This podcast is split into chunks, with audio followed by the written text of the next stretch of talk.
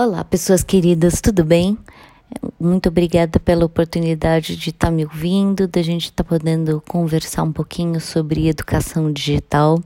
E hoje eu queria dar uma dica, aproveitando que nós todos estamos em casa e, obviamente, utilizando de tecnologias quase 100% do tempo.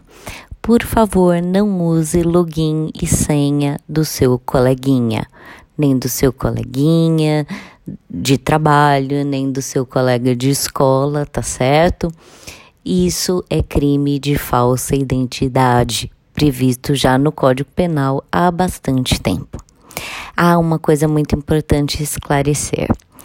Entre pais e filhos menores de 18 anos, não existe direito de privacidade. Portanto, papai, mamãe, pode dar blitz o quanto quiser no celular do pimpolho, no, no computador, no tablet, em absolutamente tudo. E mais uma vez é o que eu sempre falo para os pais: não tenham medo de se, de se impor de verdade. Por quê? Porque às vezes o pai fala, ai, vou tirar o celular, vai traumatizar a criança. Não, querido, celular tirar celular não traumatiza a criança, tá? Tá todo mundo numa época realmente muito difícil e é importante que você coloque limites e limites também no uso da tecnologia, tá? Porque nessa época onde todos estamos muito plugados em celulares, em grupinhos do WhatsApp, é onde o cyberbullying pode acontecer. Papai e mamãe utilizem o seu dever de vigilância que está no Código Civil. Ai, mas eu não posso traumatizar meu bebê. Ai, coitadinho do meu bebezinho de 16 anos que tem 3 metros e 10.